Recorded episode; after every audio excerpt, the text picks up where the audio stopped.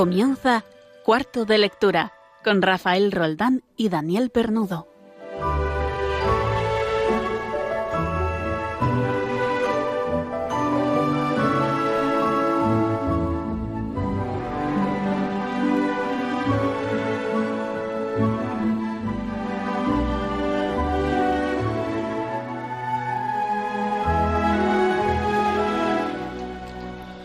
Inauguramos este mes de septiembre aquí en Radio María, nuestro cuarto de lectura. Eh, buenas noches, Daniel. Muy buenas noches, Rafa. Y empezamos curso. Empezamos curso, aunque Radio María empieza su curso oficialmente el mes de octubre, como todos los oyentes saben. Nosotros empezamos curso porque, porque estamos recién llegados de unas creo que merecidas vacaciones, ¿verdad, Daniel? yo creo que sí, no, yo no lo voy diciendo mucho por ahí por si acaso, pero, pero sí. De vacaciones hemos llegado y eso, y empieza el curso el tiempo de vacaciones, además, es muy propicio para, para leer aquella, aquellos libros que quizá no tienes tiempo o tienes la excusa ¿no? de no tengo tiempo durante el curso por el trabajo, la familia, el, el día a día ¿no? que nos come. El día a día, sí. El día que nos come, pero, pero verano es muy propicio, sobre todo cuando tenemos estos momentos de relax. ¿eh? Estamos sentados, tumbados en el jardín, en la playa y también es propicio para viajar, para llevar la mente no solamente a otras épocas, sino también a otros lugares, ¿no? ¿Tú has viajado mucho, Daniel, este...? Bueno, este año como si digo que si digo si digo que sí no tanto como siempre si digo que sí mi, mi mujer dice no pero bueno para para el resto de los mortales pues sí, hemos tenido la oportunidad de, viajar de norte a sur de España, además, esta vez. Pero tú eras de viajes orientales siempre y, exóticos. Yo parece que si no cojo el avión no viajo, pero, pero bueno, esta vez eso, hemos, hemos desplazado dentro de la península y, bueno, pues otra manera de viajar, pues con los, con los libros, ¿no? Pues al final es lo que, lo que apetecía también en el descanso, con la tranquilidad de, de lo que decías, ¿no? De, de poder disfrutar realmente de un buen libro, ¿no? Que, yo creo que es una de las cosas que, no apreciamos cuando, cuando estamos realmente leyendo, ¿no? El, hmm. el encontrar tu espacio, tu, tu, rincón, tu cuarto de lectura, ¿no? Como, como aquí donde, donde realmente saborees la lectura y no sea simplemente, pues bueno, una, una leída así a buena pluma, ¿no? Sino algo que realmente te, te toque. Hoy, hoy vamos a hablar de libros. Eh, nos, nos recomendarán libros nuestros habituales colaboradores como Alberto Jaime. También hablaremos de cine, cine y literatura, eh, versiones de obras literarias llevadas al cine. Para ello hablaremos con Víctor Alvarado y también vamos a hablar un poco de la literatura infantil juvenil y para eso ha venido aquí Carmen. Buenas noches, Carmen.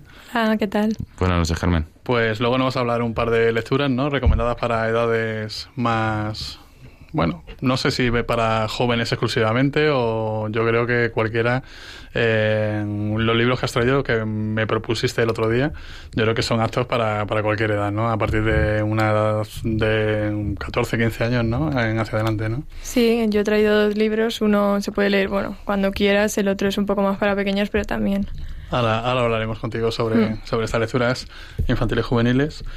¿Y tú qué has leído, Daniel, este verano?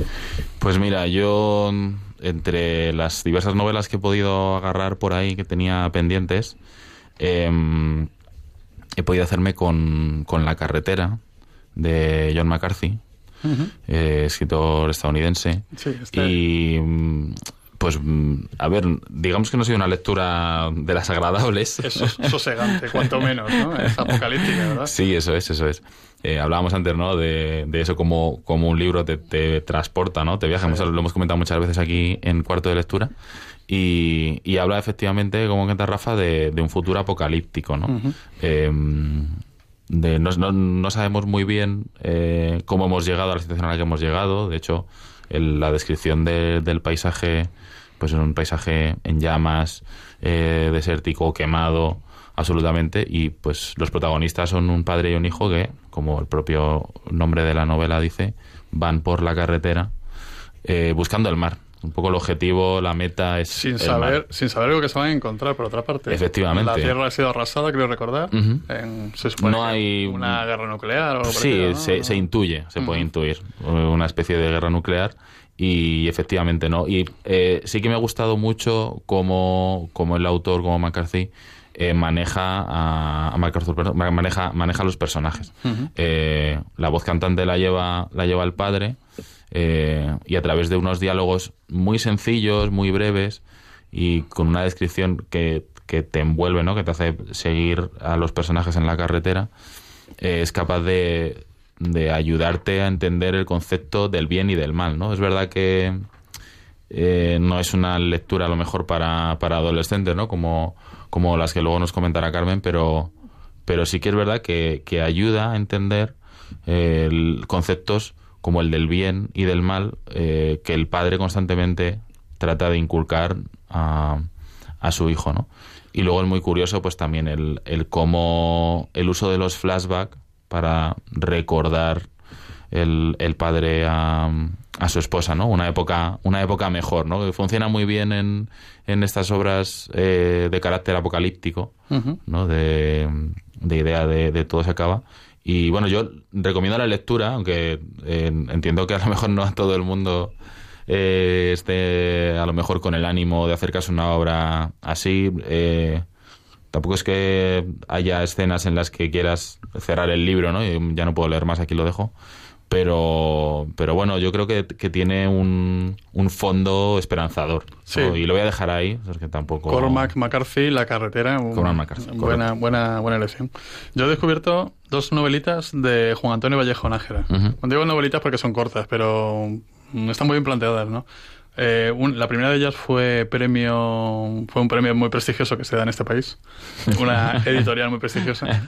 Bueno pues prestigiosa una editorial grande no eh, y bueno prestigioso también lo pongo el prestigioso premio lo pongo entre comillas aunque este libro a mí me ha gustado bastante no se llama Yo el Rey y tiene una segunda parte que se llama Yo el Intruso y habla sobre la figura de José I, hermano de Napoleón Bonaparte. Novela histórica, podríamos situarla. Es una novela histórica, uh -huh. eh, contada en primera persona. Y es, pues, eh, la buena voluntad. La novela trata sobre la buena voluntad de, de José Bonaparte, mmm, que es tratado.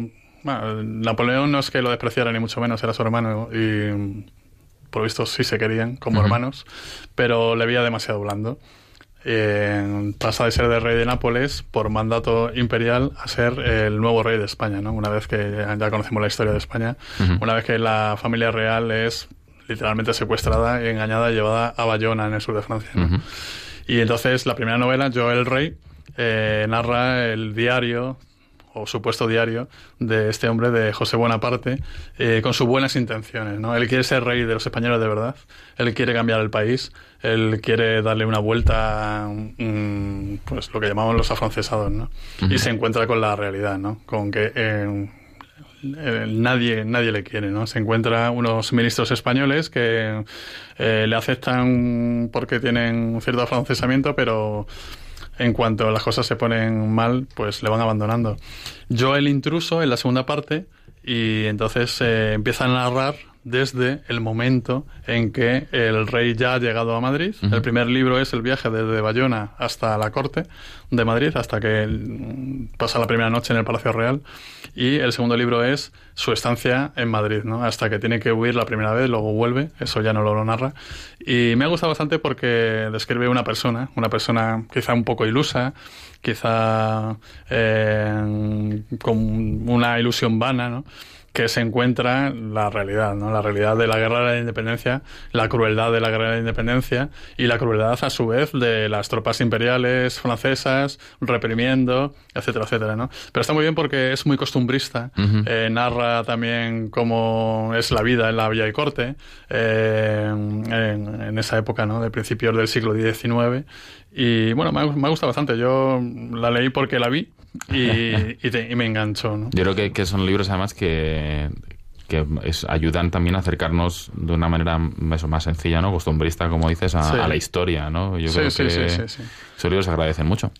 Y bueno, eh, hemos empezado con esta introducción tan larga, vamos a ver qué nos espera en el, en el programa de hoy y vamos a, con el sumario.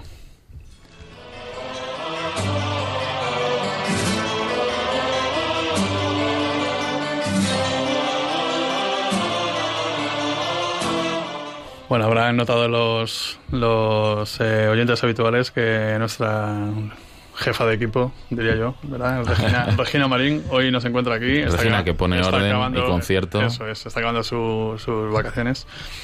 Y me toca a mí pues, poner voz al sumario del cuarto de lectura de hoy, día 3 de septiembre del año 2019. Y bueno, vamos a tener distintos temas. ¿no? hemos adelantado un poquito que había, pero... Ahora en un, en un momento vamos a empezar con el... o a continuar con el programa, o sea, perdón, con el concurso de comienzo de novelas. Eh, después de este impasse que hemos tenido en verano. Y voy a proponer una, un comienzo de novela que tú, lector que culto y muy leído, enseguida eh, reconocerá y eh, nos escribiréis un correo aquí a cuarto de lectura arroba radiomaria.es indicándonos a quién pertenece, qué autor ha escrito esto y qué nombre tiene el libro, novela si lo es, o libro de poesía si lo es, o bueno, no sé qué tipo de, que, de texto he elegido. ¿no? También podéis poner vuestra, vuestra solución correcta o no en, vía Twitter.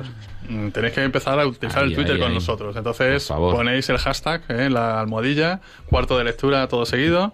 Y entonces nosotros ya cogemos aquí el mensajito y si podemos eh, lo, lo, damos en directo en este momento o, cuando, o cuando toque. Y además eso, si nos escribís, si nos decís desde dónde escribís, pues también nos hace mucha ilusión, ¿no? Eh, saber que estáis algunos allende los mares que no los podéis escuchar en directo que escucháis los programas después en los podcasts, pues, pues también os cogemos.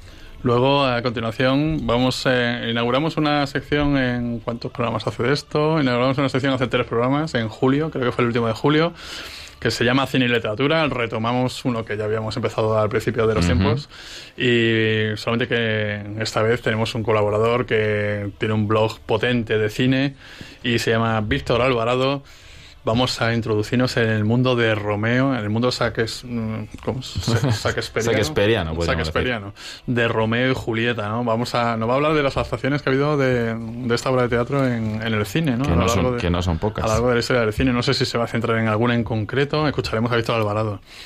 Por último, tenemos aquí a Carmen Roldán, que ya hemos saludado. Hola Carmen de nuevo, buenas noches. Hola, buenas noches. Que bueno, nos va a hacer un par de recomendaciones de literatura juvenil, infantil y para que los papás, incluso los chavales que nos estéis escuchando, pues toméis buena nota para, para poder leer y muy recomendable además. Y todo está aderezado con un poquito de música. Ahora vamos al comienzo de novelas.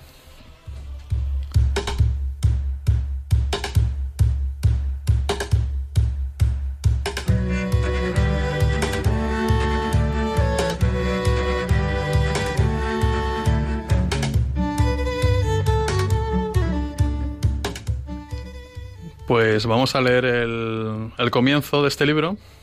Puede ser una novela o no. Yo creo que sí es una novela. Vamos a darle la pista. y tenéis que decirnos vía correo electrónico o vía Twitter eh, a quién pertenece en la obra, o sea, el título de la obra y el escritor o escritora que escribió las siguientes palabras. Empieza la cita.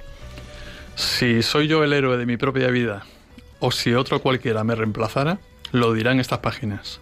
Para empezar mi historia desde el principio, diré que nací, según me han dicho, y yo lo creo, un viernes a las 12 en punto de la noche. Y cosa curiosa, el reloj empezó a sonar y yo a gritar simultáneamente. Fin de la cita. Pues si lo tenéis ya muy claro, seguro que sí, alguno, esto pertenece a la obra, ponéis el título, escrita por, ponéis el autor o la autora, según sea el caso, y nos escribís un correito saludándonos. También podéis escribirnos correos para contarnos, ¿verdad?, qué han hecho este verano, qué han leído, qué no han leído, que alguna recomendación, alguna impertinencia por parte nuestra que no les haya gustado, eh, cualquier cosa. Cualquier cosa que nos ayude a mejorar y eso, y ampliar también nuestras, nuestras bibliotecas, que, que seguro ya nos ha ocurrido más de una vez, nuestros, nuestros queridos oyentes recomiendan habitualmente muchas obras como suele hacerlo también Alberto Jaimez. Pues creo que esta empieza a llover, creo que empieza a llover. Ahí sí empezará a llover. Ahora un poquito, aunque sea.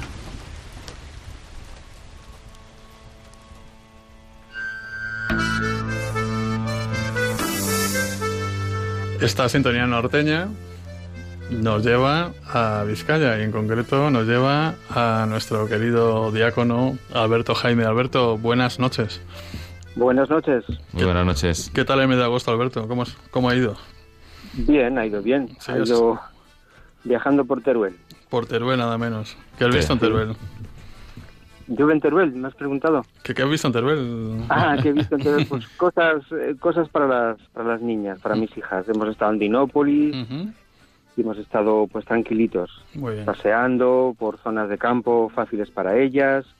Bueno, un poquito entregados a ellas Y sobre todo desconectando, ¿no? y desconectando un poquito, sí, sí. ¿Qué has leído estos días? Pues he leído en concreto tres libros mm, de los que ya, ya hablaremos más adelante. Ahora voy a hablar de- del último que he leído, que lo terminé hace dos días. Mm, Es el libro Sapiens, Ajá. De animales a dioses, es el subtítulo, breve historia de la humanidad. Es de un autor israelí, de Yuval Noah Harari, un libro de 2014 que realmente es un éxito editorial. Sí. Eh, es- yo creo que además gracias al empuje de, de pues lectores que son conocidos, parece ser que Barack Obama o Bill Gates han leído este libro y lo han lo han criticado muy bien, ¿no? Lo han, lo han lanzado buenas críticas y bueno, pues lo- han, han impulsado su venta, ¿no? Eh, los habladivos con que lo definen, pues es interesante, es un libro provocador, entretenido, desafiante. Pues sí que es, es cierto, es un libro fascinante, como, como dicen estos apelativos. Eh, pues para comentarte quién es Yuval Noah Harari, es un historiador israelí que tiene sus raíces familiares en Polonia. Eh, su abuela eh, llegó a Israel eh, en los años 30 desde Polonia. Y es un especialista en historia medieval y historia militar. Es un profesor de la Universidad Hebrea de Jerusalén y uno de sus matices más que más marcados están en este libro es que él no cree en Dios. Es un judío marcadamente laicista, es un Sí. laicista Un judío Y- cultural, ¿no? De... Sí, un judío cultural. Y este libro está cosido de referencias a Dios, pero mantiene en todo momento Harari que esto es una imaginación de los seres humanos, que es un que en principio ayuda a la socialización, eh, a la búsqueda de la felicidad, pero que al fin y al cabo esto es un engaño eh, y, y, bueno, pues eh, es, es un mito más, ¿no? Es digamos que hay que tener en cuenta a la hora de leer este libro que él tiene esta opinión sobre Dios, él no Sí. es un creyente, ¿no? Al margen de esto, Sapiens es un libro, pues, es interesante y, y provocador, ¿no? ¿Qué lo hace interesante? Pues que se trata de un resumen, es un recorrido por la historia de la humanidad, tratando de encontrar la razón por la cual el ser humano es la especie dominante del mundo. Además lo hace mm, viendo las cosas desde fuera, digamos, no entreteniéndose en hechos concretos, eh, sino desde fuera, cosa que hace que el libro esté también cargado de, de opiniones personales, ¿no? Eh, va buscando, como digo, la razón por la cual el ser humano ha tenido tanto éxito en todos los hábitats y en todas las condiciones climáticas de la Tierra, ¿no? Eh, razón por la cual no solo dejó atrás a otras especies humanas, sino que además, en cierta forma, eh, como él opina, eh, colaboró en su extinción. ¿no? Él tiene muy claro que el Homo sapiens no ha sido la única especie humana en pisar la Tierra. Considera humanos a los neandertales, a los sí. Erectus, hombres de flores, de denisovanos, es decir, para él son también seres humanos que convivieron en un momento dado con, con, el, con el Homo sapiens. ¿no? La respuesta que él tiene para esto eh, va en dos direcciones. ¿no? Eh, Hay una afirmación mm, diciendo que bueno, una de las respuestas es que es el lenguaje. Eh, no tanto la capacidad de transmitir información sobre Ajá. cosas que existen, sobre un depredador o sobre dónde está la caza, o dónde está, sino por la capacidad del lenguaje humano para transmitir información acerca de cosas que no existen. Eh, la capacidad, digamos, de imaginar cosas colectivamente. Claro, aquí ya, como imaginamos, está cargando el concepto de Dios. Sí. ¿eh? aunque sea un concepto que, que está esbozado en ciertas pinturas rupestres, pero para Harari todo esto de Dios no es más que un mito, como tantos otros, y que solo sirve para ayudarnos nuestra- en esta exitosa evolución. ¿no? Es un mito que ha ayudado a organizar sociedades, a provocar revoluciones, a crear estados, pero que a fin de cuentas es algo inventado. ¿no? Eso es un poco el, el- el obstáculo que tenemos nosotros los creyentes a la hora de enfrentarnos a este libro. ¿no?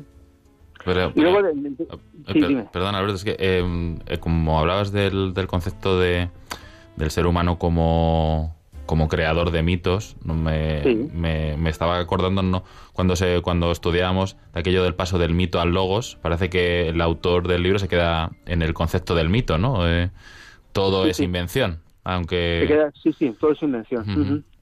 Sí, sí. Eh, él no pasa al logos. Eh, es que todo es invención. todo lo que fundamenta nuestra historia es un mito. Em, hasta incluso la idea de que todas las personas somos iguales, em, ya sea porque un dios lo ha querido así o porque el pensamiento de unos cuantos sabios eh, lo ha decidido. Es decir, em, todo es un mito, el dinero es un mito, todo, todo es un mito. ¿Y hasta dónde eh, lleva, hasta, hasta dónde lleva es en el libro, o sea, hasta dónde llega su final, eh, dónde para, ¿no? Porque así hace un recorrido por, por la historia, cual, dónde decide el parar o o donde él, cree que... Sí, él hace un recorrido, eh, divide la historia en tres, revoluciones fundamentales. La revolución cognitiva, que es la que se da hace 70.000 años, en el cual pasamos de ser, digamos, animales a, seres humanos que piensan y que dibujan en las cuevas y tal. Eh, la revolución agrícola, que es eh, la revolución del neolítico, cuando el ser humano empieza a cultivar en lugar de a cazar, y la revolución técnica industrial, ¿no? que es en la que estamos ahora metidos. ¿no? Eh, él acaba ahí, pero tiene una mirada al futuro, ¿eh? tiene una mirada al futuro hablando del mito de Frankenstein, y enlaza con un siguiente libro que se titula Homo Deus, que es digamos una historia del futuro del ser humano. En este mito de Frankenstein, eh, tiene un interesante final para este libro porque trata de reflexionar sobre lo cerca que estamos de hacer realidad este mito, el de Frankenstein, ¿no? Y él avisa de que cualquier intento de mejorarnos mediante la ingeniería genética o la informática, eh, introduciendo chips en el cerebro o, poniéndonos trozos de, máquinas en, en, las extremidades, pues debería de estar por definición destinado al fracaso porque aunque el cuerpo puede ser mejorado, eh, no se puede olvidar el espíritu humano, ¿no? Eso ahí... Eh, entra, un poco en contradicción, quizá también. sí. Está separando claramente lo que es el, el espíritu, que llámalo alma, llámalo como quieras, claro, de la parte material del cuerpo, ¿no? Lo que es el cuerpo somático. Eso es, ahí, es interesante. Y luego acaba con una gran pregunta, el libro, em, poniendo en duda quizás el progreso. Él es muy negativo a la hora de valorar el progreso y se pregunta si es más feliz, por ejemplo, un proletario del siglo XX, del siglo XIX o un artesano medieval, eh, o si es más feliz un cazador recolector que un agricultor, ¿no? Eh, él casi siempre, pues, eh, afirma, resuelve esta pregunta afirmando que la capacidad humana de evitar el sufrimiento, pues, ha aumentado, de lo que sí que hoy tendríamos que ser más felices que en la Edad Media o que en el Paleolítico, pero para él este relato del progreso no es convincente. ¿no? Eh, el libro muestra de una manera clara eh, que pues, nuevos conocimientos, nuevas aptitudes, nuevos comportamientos sociales, nuevas habilidades humanas eh, no son necesariamente útiles para tener una vida mejor. ¿no? él opina que cuando los seres humanos abandonaron la caza para dedicarse a la agricultura y la ganadería, sí que es cierto que el poder colectivo mm, de los seres humanos en general aumentó para moderar la tierra, pero la felicidad concreta de muchos individuos, él sostiene que disminuye, porque la vida individual de cada uno se hace más cruel. Es decir, él afirma que la vida del agricultor, el agricultor tiene que trabajar muchas más horas mm. em, y mucho más duro que el cazador-recolector para conseguir un alimento menos variado y además exponiéndose pues, a las enfermedades que, las antiguas ciudades tenían o a la explotación por parte de otros seres humanos. Es decir, sabes que el que tiene la tierra domina al que no la tiene, ¿no? Mm o, por ejemplo, pone en duda que la expansión de los grandes imperios europeos, mm, que produjo y extendió el conocimiento del mundo y grandes avances científicos, pues hablamos del siglo XVI, XVII, XVIII, pues nuevas ideas de progreso y tal, pero que no fueron buenas noticias para millones de africanos, millones de americanos o millones de asiáticos o australianos, ¿no? Él tiene, habla de esas dos caras del progreso humano, ¿no? ¿Mm? Mucho, muchos temas, ¿no? Mucha, mucha chicha tiene este libro, ¿verdad? Sí, es un libro de, más de 500 páginas. Y además, bastante actuales, ¿eh? ahora con los, las técnicas de edición genética que son actuales. todo descabellado. Lo que descabellado. También el mito del falso progreso del siglo XIX, ¿no? Hasta que llegaron los ismos en, las guerras mundiales. Muy bien. Muy interesante. Este, este libro lo tenía yo echado del ojo, de verdad, que lo he ojeado varias veces en librerías y le echaremos un vistazo, ¿no? Siempre con este prisma, ¿no? Sabiendo quién es el autor, sobre todo. Yo creo que es importante contextualizar, ¿no? Eh, quién es el autor y, a dónde nos quiere llevar también. Y, por eso... Plantea un debate interesante como es el de la felicidad, ¿no? El, concepto de... Y cuando el hombre o cómo el hombre es feliz. Por eso aportaciones como la de como la tuya Alberto son valiosísimas, ¿verdad? Para que la gente vaya teniendo criterio en sus lecturas. Muchísimas gracias Alberto. Eh, Muchas gracias Alberto. Nos vemos en dos semanas, ¿no? O por lo menos nos escuchamos. Nos escuchamos. un abrazo Alberto. Muy bien, un abrazo, gracias. Pues eh, yo voy a aprovechar el, el, tema que ha abierto un poco Alberto, ¿no? Con este, con este libro, eh, para traer un tema, una canción de, de Eddie Vedder, que yo creo que eh, fue un autor, un músico que ya muy conocido, pero que saltó yo un poco al, a la cultura popular más allá de, de su país con con una película eh, hacia rutas salvajes de Sean Penn. Y, y hablaba de de la sociedad, ¿no? Es una, una canción que se llama eh, Society y bueno, pues habla de un poco de, de, esta idea que nos planteaba también Alberto, ¿no? De, de si realmente la sociedad ha evolucionado, de si yo realmente encajo en esa sociedad, si la sociedad a mí eh, me va a echar de menos eh, cuando esté si yo realmente soy feliz en esta sociedad.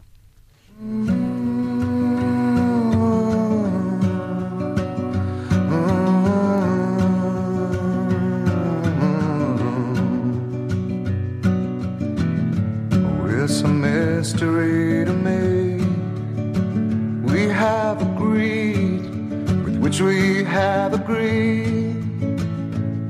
And you think you have to want more than you need. Until you have it all, you won't be free. Society, you're a crazy breed. I hope you're not lonely without me.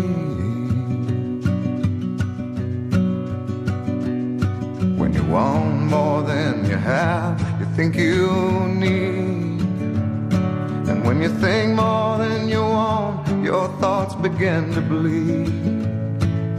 I think I need to find a bigger place. Cause when you have more than you think, you need more space.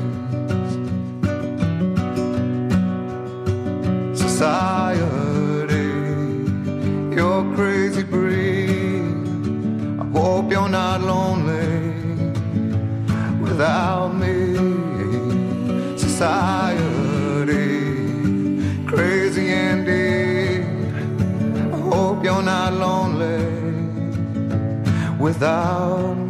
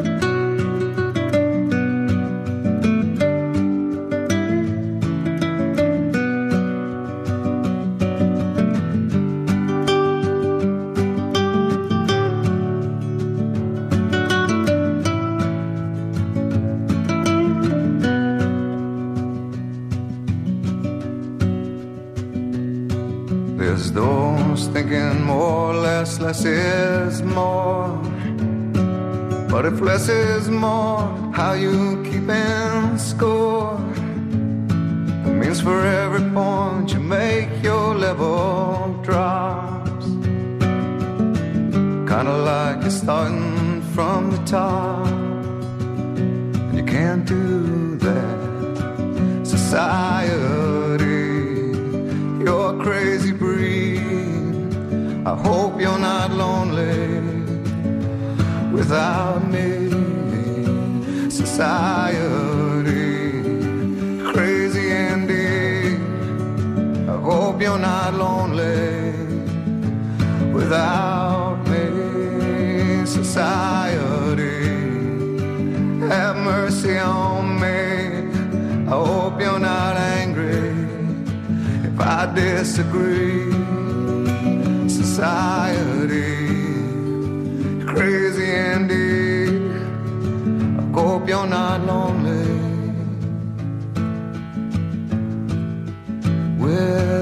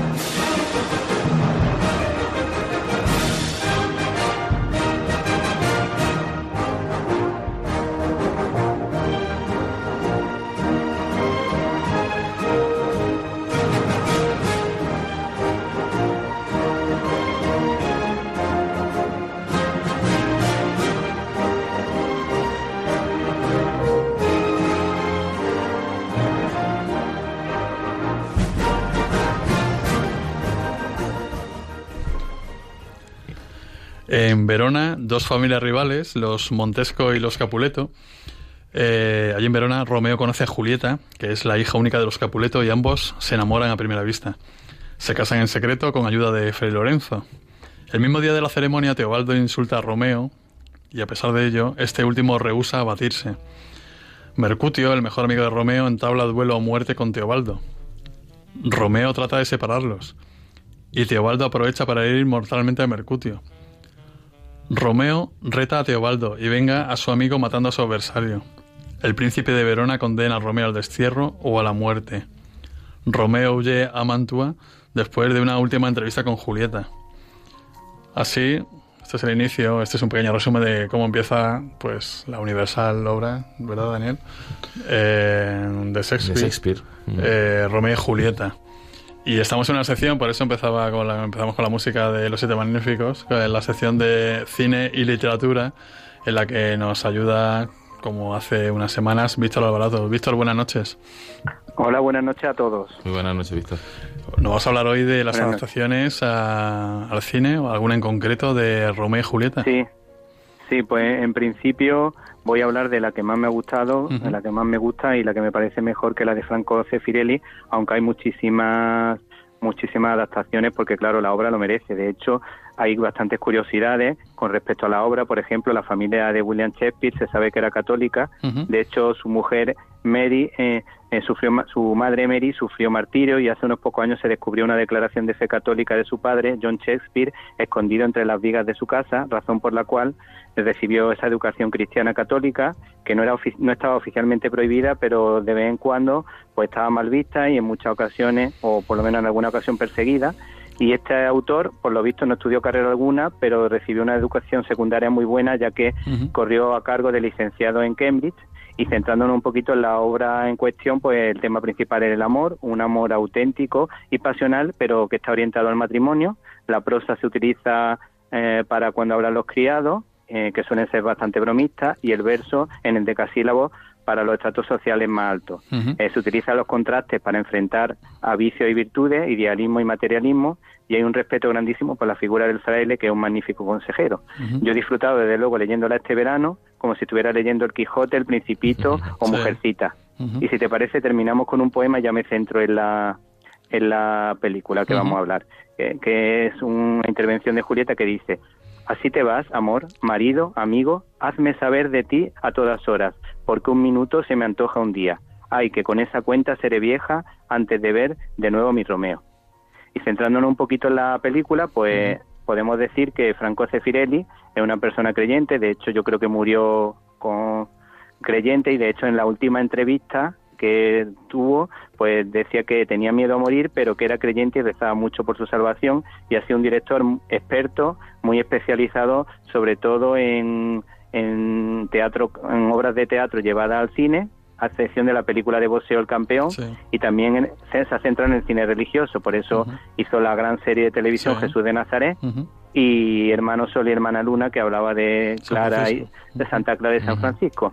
Entonces, eh, si te parece, Sí. pasamos a la, a la anécdota Sí. y la más curiosa es que los, los chavales que participaron en la película, los dos protagonistas, no eran conocidos en ese momento, se llamaban Leonard, Leonard Wisin y Olivia Hussey, Ujú. y por lo visto el mm, Franco Sefirelli tuvo que ejercer casi de padre eh, fuera de la pantalla porque estaban en otro mundo, eran adolescentes y estaba cada uno en su cosa. Eh, una cosa muy curiosa de Olivia Hussey es que eh, ha, ha conocido, ha, ha estado en tres encuentros con papas, una vez con Pablo VI Eh, y dos veces con Juan Pablo II, muy recordada porque hizo de protagonista la Madre Teresa de Calcuta. Y con respecto al, al casting hay una anécdota bastante divertida eh, en la que Olivia Hussey eh, pues no, no se tuvo no, no se la tuvo en cuenta en el primer casting porque para bajo criterio del director iba un poco sobrada de peso y además se mordía la uña. Eso por lo visto el director no lo soportaba. Después como no llegaba a encontrar una actriz mm, tan tan interesante o más interesante que esta o otras que había pues volvió a convocar a esta mujer por segunda vez y mm, cuál fue su sorpresa al encontrarse que esta mujer se había cortado el pelo al estilo garzón, como un chico. Sí. Y entonces ya decía, esto es imposible, imposible.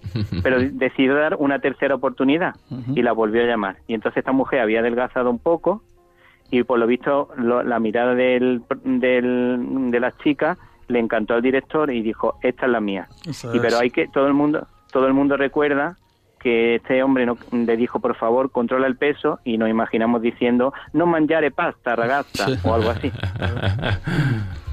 Eh, es esta película del año 68, ¿no? Eh, sí efectivamente.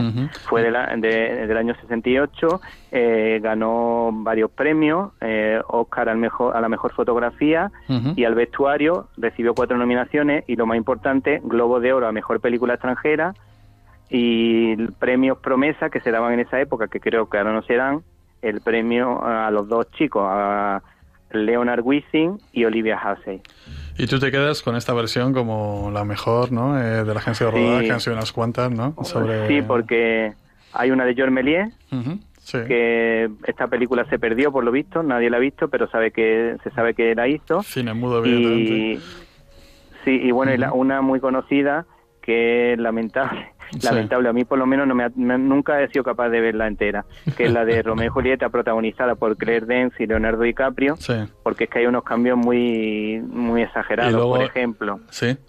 Sí, sí. Mm, eh, por ejemplo, eh, que los protagonistas de la película, lo- los, padres de la de los protagonistas, eh, los Montesco y los Capuletos son narcotraficantes, Mm. son dos bandas de narcotraficantes. Y bueno, imaginaros que las espadas se cambian por pistolas, Ujú. que las escenas, las peleas callejeras se dan en una gasolinera, por ejemplo, Sí. o que se omiten algunos personajes. Bueno, eso es. West Side Story también, ¿no? Es un Romeo y Julieta también. Sí, De- efectivamente. Lo estuve lo estuve mirando y además me acordé. Lo que pasa es que a mí West, West Side Story me gusta muchísimo la banda sonora, Como musical. sí. Pero no me gusta el tema El o la forma que está enfocado el planteamiento, sí. Es difícil un clásico con, tratar de contextualizarlo, ¿no? Yo creo que las, es inevitable, como dices Víctor, eso, el, el pensar en, en una obra en, en una época para, o sea, para concebida para una época muy clara, ¿no? Para, para hablar de o para eso cambiar espadas por pistolas. Yo creo que a mí a mí a mí tampoco me encaja. Y por último, tengo un par de anécdotas, una personal, que es que mi abuelo a, la- a las once y cuarto, Sí. le gustaba mucho el cine, pero a las once y cuarto, estuviese la película que estuviese, decía, me voy a la cama, pero esta la estuvo viendo conmigo y se quedó hasta las 12 porque estábamos en verano y dijo, esta la vi hasta el final. Y, me, y, claro, y como un niño ese, ese final no lo entiende, Sí. porque es un poquito complicado para un niño, pues me acuerdo que mi abuelo me estuvo explicando un poco el significado de la historia y lo que pasaba. Y hay una cosa bastante curiosa, que Lauren Olivier, eh, que es un actor famosísimo, además que estuvo viviendo en España, El narrador, creo que eh, es, ¿no? él es el narrador, Sí. efectivamente, es el narrador. Y no pensa, no fue por casualidad porque pasaba por allí por Roma y le dijeron anda vente y nos ayuda y como ese es uno de los grandes actores ingleses de toda la vida Sí. pues lo hizo muy bien Pues si queréis escuchar más sobre cine y libertad o leer, eh, perdón, sobre cine, eh, tenéis que entrar en el, en el blog de Víctor Alvarado, cinelibertad.com, y allí hay mucho más de todo esto. Víctor nos acompaña dentro de dos semanas, ¿verdad? Y hablamos de, seguimos hablando de adaptaciones eh, al cine de, de obras, ¿no? Literarias. Efectivamente, vamos, vamos a dar esta vez un giro, Mm. vamos a centrarnos en una obra más moderna que se llama Ready Player One, que como libro no es magnífico, pero sí ha tenido mucho éxito y a la gente le, le gusta mucho y tuvo una adaptación cinematográfica de Steven Spielberg que tiene un mensaje secreto oculto que ya desvelaremos. Pues eh, quedamos para dentro de dos semanas. eh, la cita con Víctor. Muchas gracias por estar esta noche con nosotros aquí en Radio María en nuestro cuarto de lectura, Víctor. Un abrazo a todos, Un gracias. abrazo, Víctor, gracias.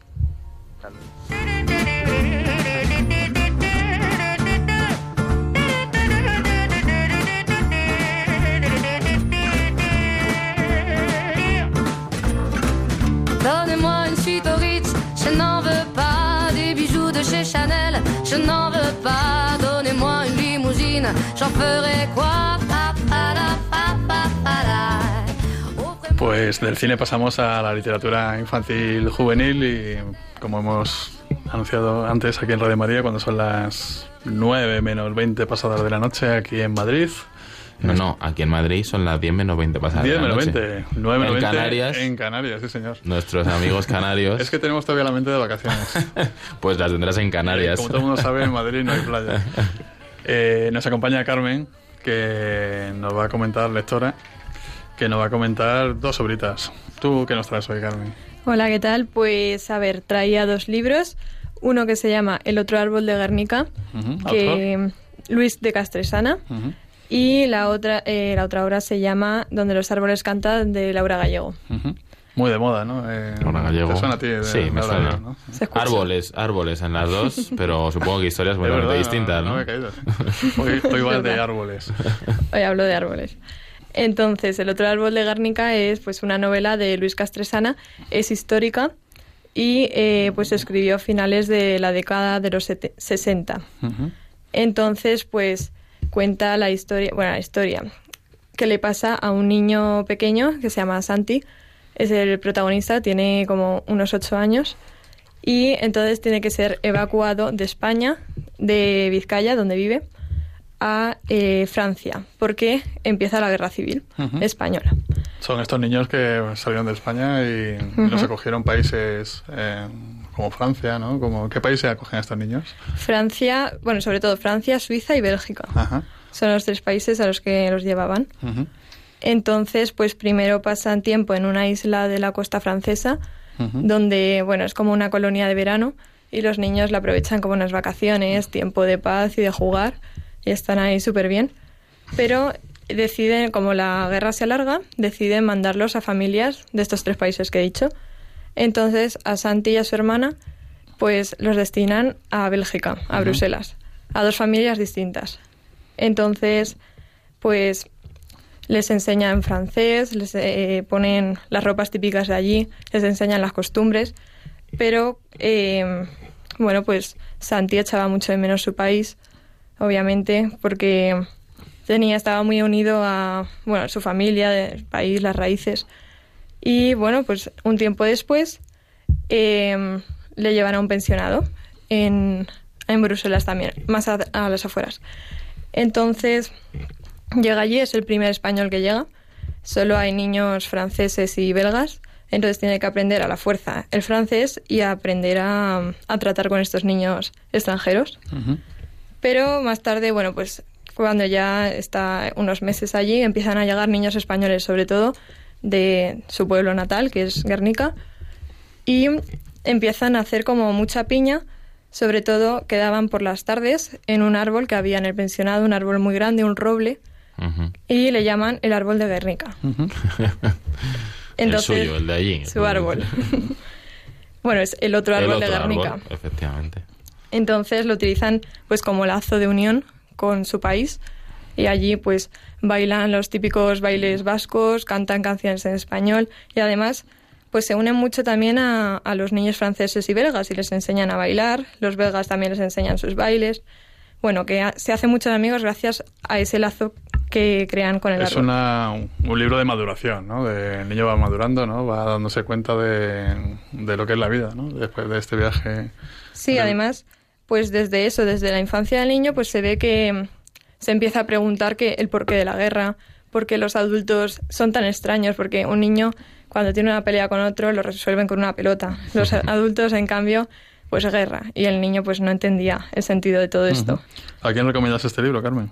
Pues yo a gente, bueno, a niños entre 14 18 años, pero obviamente también adultos porque es una novela que se puede leer en todas las edades. Y bueno, pues esto es El otro árbol de Guernica. Y pasamos al otro árbol. Al otro árbol. bueno, más bien es un bosque. Se llama Donde los árboles cantan, de Laura Gallego. Y este lo recomiendo un poco para más pequeños, a partir sí, de 12 años. Castrejana, Castre- Castre- Castrejana, ¿no? Es el autor del otro árbol de, de Sí, ¿no? Sí, Castrejana. Es un autor de que es autobiográfico ¿no? y cuenta una época anterior. Eh, Laura Gallego es una escritora contemporánea, por si alguien no la conoce, que escribe para jóvenes. Y Sí. entonces se ve Tira mucho- más por la fantasía. Sí, se ven muchos los títulos en las aulas, ¿verdad? Sí, la sí. ESO. No sé si es el caso, la fantasía. De... Sí, sí, es muy fan sí, es todo fantasía. A mí esto se me hace, bueno, se me hace un poco pesado, pero a la gente que le gusta la fantasía, vamos, es perfecto. Entonces, pues sí, es un- una novela muy escuchada y bueno, está ambientada en la Edad Media, entonces muy leída será, ¿no? Muy leída, sí. bueno. Escuchada por la gente.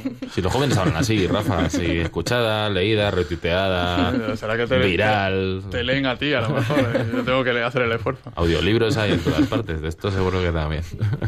Bueno, pues eso, está ambientada en la Edad Media. eh, va sobre una chica que, bueno, pues es hija de un duque, está prometida con un joven de, bueno, amigo de su niñez, pero eh, poco antes de la boda los bárbaros atacan el país por el norte en invierno y todos los hombres del país están obligados a ir a luchar al frente, a la guerra. Entonces, eh, bueno, pues los bárbaros consiguen tomar por fuerza el país y todas las mujeres son obligadas a casarse con hombres bárbaros, mientras que los hombres del país, eh, los que se han rendido en el combate, pues son prisioneros. Entonces Viana, mm, su padre ha muerto en, el, en la guerra, entonces pues no se puede quedar con los brazos cruzados, tiene que hacer algo por el país y tendrá que cambiar pues, los vestidos por pantalones, que en la época en las mujeres no estaba bien visto, y los cojines por las armas. Entonces se une a los rebeldes y para ello se tiene que adentrar en el llamado Gran Bosque, donde nadie ha salido vivo de ahí y encierra mucha magia desconocida en el interior. Entonces aquí empieza la fantasía, que para saber de qué va tendréis que leerlo. Bueno, donde los árboles cantan, yo lo recomiendo pues para jóvenes, infantiles. Esto ya son de lecturas mm, más bien de chavales 13, 14 años, ¿no? Para que se enganchen a lecturas, ¿no? Eh, es un entretenimiento, ¿no? Más que otra cosa, Sí, ¿no? es Eh, entretenimiento. más que el libro anterior, ¿no? El libro anterior tenía más... Tiene más fondo. Más fondo. Muy bien. Pues muchas gracias, Carmen. Te vas a venir Ah, otro día por aquí para, Sí, sí, para cuando queráis. Eh, estas lecturas infantiles y juveniles que no solamente los chicos que estáis escuchando ahora mismo podéis tomar nota, sino también estos papás que no sabéis lo que regalar, qué tipo de libro, ¿eh? pues tomad nota. El otro árbol de. Guernica, Eso es. el otro árbol de Guernica y donde los. Árboles cantan. donde los árboles cantan. Gracias, Carmen. Y nos vamos a ir despidiendo, ¿no, Daniel? Pues sí, ya restan unos 10 minutos. Ahora a las 10. Para las En 10 de Madrid. 9 Madrid y en el resto de España, menos en las Islas Canarias, Ujú. que son las 9 menos 10. Hay que saludar también a todas aquellas personas que nos escuchan eh, por podcast. ¿eh? Eh, Allá donde estéis, claro, la hora que sea. hora que sea, ¿no? Sí, y también los que nos escuchan vía internet, en directo o no. Eso es. Y bueno, pues un saludo para toda esta gente. Muchas gracias por seguirnos. Y os dejamos aquí en Radio María. Vamos a, vamos a poner una canción para, para terminar de una cantautora que a mí me gusta mucho, es francesa. Se llama Zaz, o no sé cómo se pronuncia en francés. Zaz. Z-A-Z. Y esta canción se llama Demain c'est toi, eh, significa mañana se- eh, eres tú, ¿no? Y está dedicada al hijo que va a nacer. Esto Muy es- bonita esta canción. Es una canción dedicada a todas las mujeres que estáis embarazadas. ¿eh? Esto es un guiño a Daniel. Muchas a gracias. Daniel Pernudo. Y, a aquí, presente, aquí presente, por supuesto, y a, y a Margarita. A Marga. Y nada, nos despedimos para dentro de dos semanas aquí en Radio María. Eh, os dejamos ahora con la actualidad y un saludo. Buenas Toi noches. l'enfant qui vient, je précède tes pas. Je murmure ton nom dans le souffle de ma voix. Je t'offrirai le monde, toi, que je ne connais pas. Je t'ouvre grand mon cœur, comme on ouvre ses mains. Je t'espère des bonheurs aussi grands que les miens. Demain, c'est toi.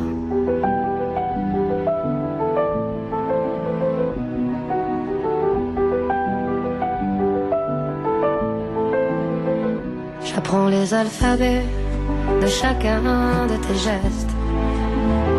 Je te chante mes rêves d'espace et de Far West.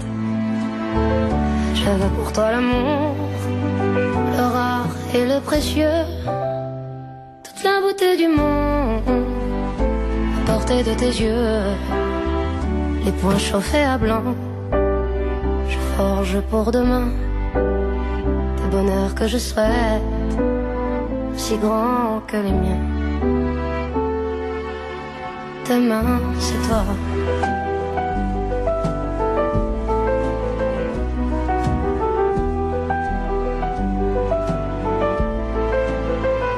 Je te donne les clés qui ouvrent tous les coffres. Je pulvérise les murs des prisons que l'on t'offre. Je cours à l'infini pour ne pas te laisser. Tout ce que je ne t'ai pas dit, c'est parce que tu le sais. C'est parce que tu le sais. À toi l'enfant qui vient comme un petit matin. Je t'espère des bonheurs si grands que les miens. Demain, c'est toi.